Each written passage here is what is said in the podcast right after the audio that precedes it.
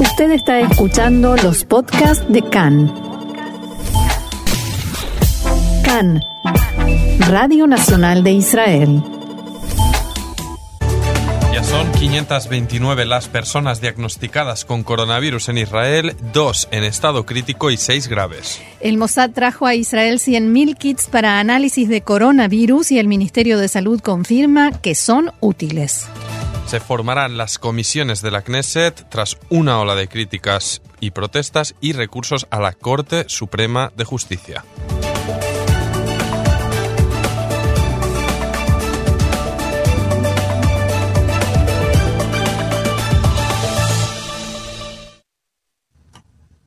Vamos entonces al desarrollo de la información que comienza. Vamos a reiterar las cifras. El último dato que tenemos del Ministerio de Salud, 529 diagnosticados con coronavirus en Israel, 6 en estado grave, 2 personas en estado crítico.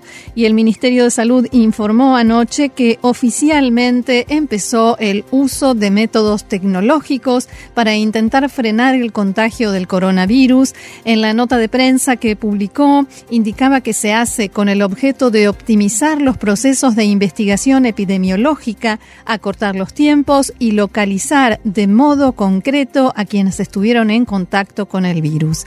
Además, se publicaron los mensajes que se mandarán tanto a quienes están enfermos del virus como a los que estuvieron en contacto con algún infectado y aclararon, hace poco ya se mandaron los primeros 400 mensajes a personas que estuvieron en contacto con enfermos. Si os parece, vamos a leer el ejemplo de mensaje más que nada por si les llega a sus smartphones que lo tengan en cuenta. Hay dos modelos de mensaje.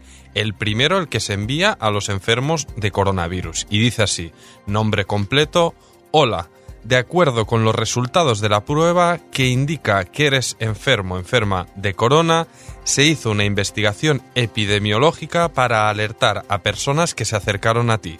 Para completar la investigación se usan métodos tecnológicos según las instrucciones del estado de emergencia.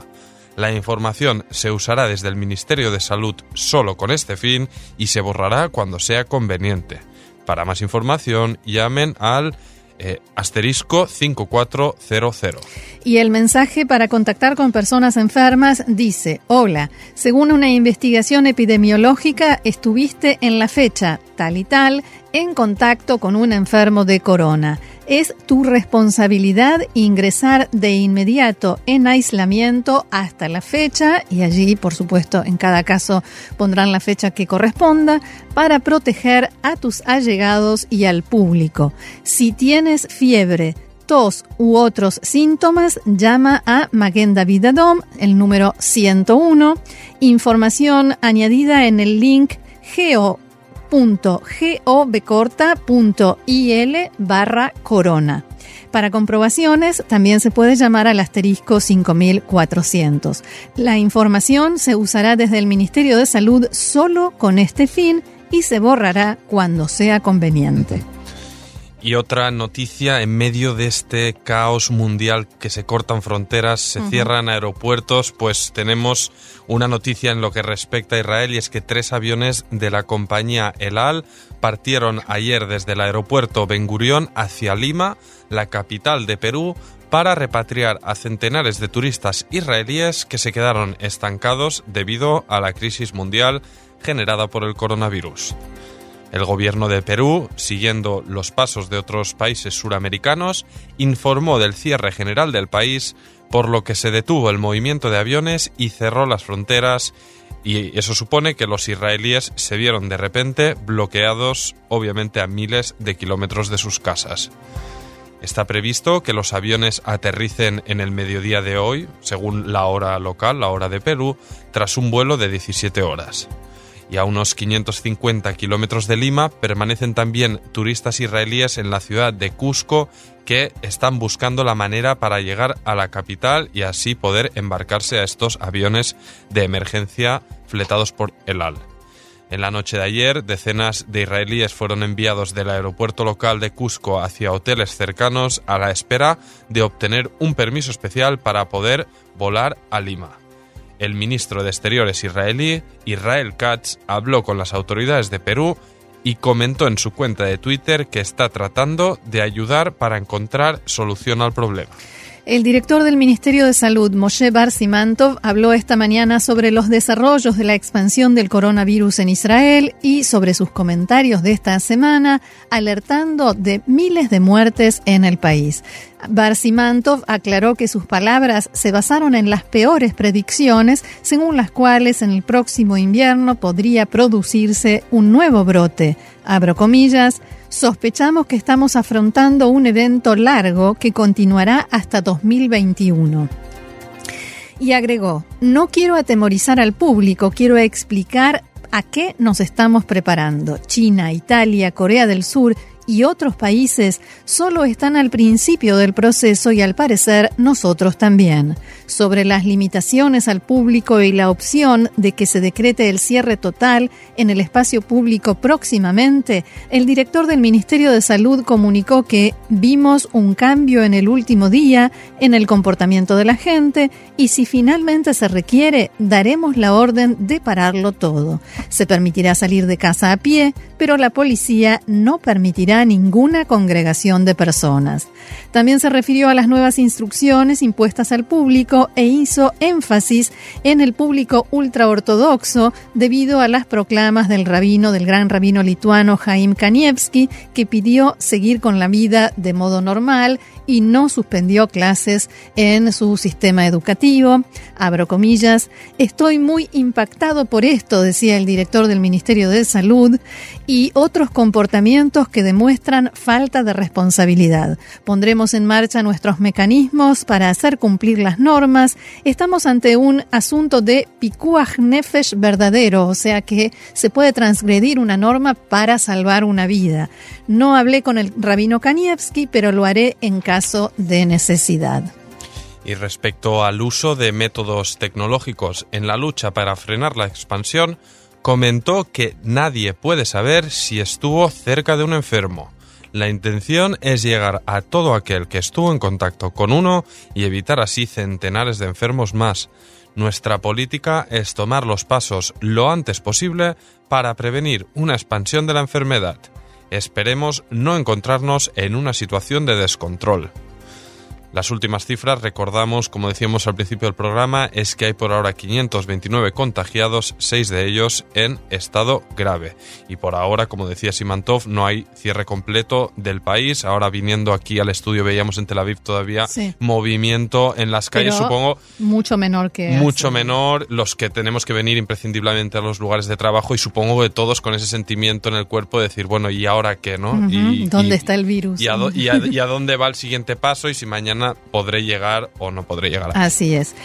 El Mossad, el servicio secreto de Israel, ha llevado a cabo una operación secreta durante la noche de ayer para traer al país 100.000 tests de coronavirus para poder así llevar a cabo más pruebas e intentar contener la expansión, el contagio y las muertes.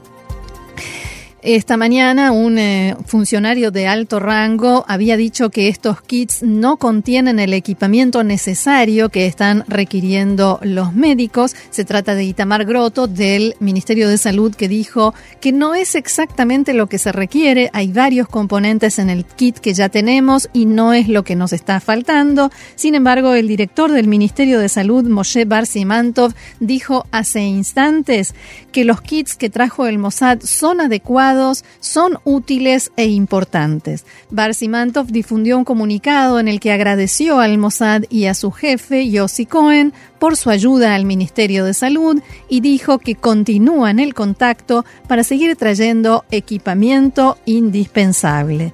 Israel ha aumentado drásticamente los tests antes del martes se hacían de 500 a 700 al día, pero esta semana ya superaron los 10.000.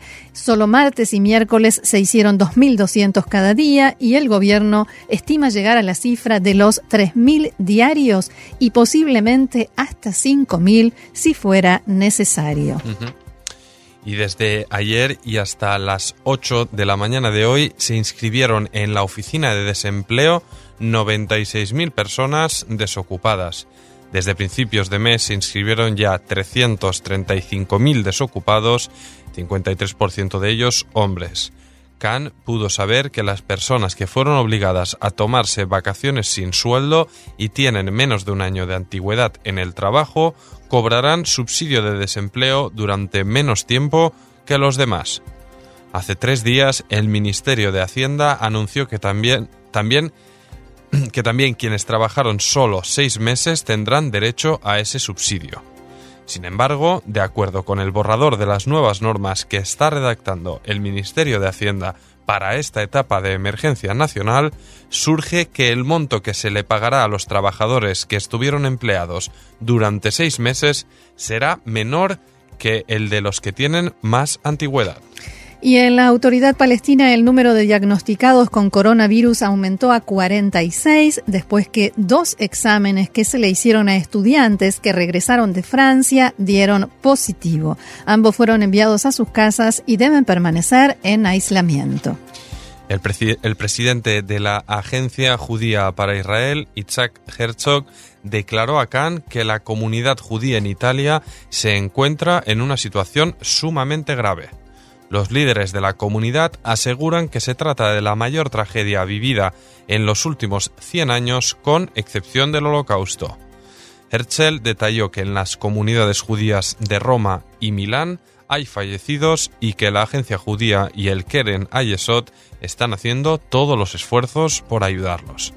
También dijo que muchas comunidades en Europa y el mundo están en situación de emergencia e informó que varios enviados israelíes a escuelas en el mundo regresaron al país, mientras que los enviados, los shlichim, que desempeñan otros roles, continúan en sus puestos de trabajo. Y en el mundo realmente la situación es complicada. En España 767 son los fallecidos, ayer eran 558 y en la última jornada se contagiaron 3.431 personas para un total de 17.147.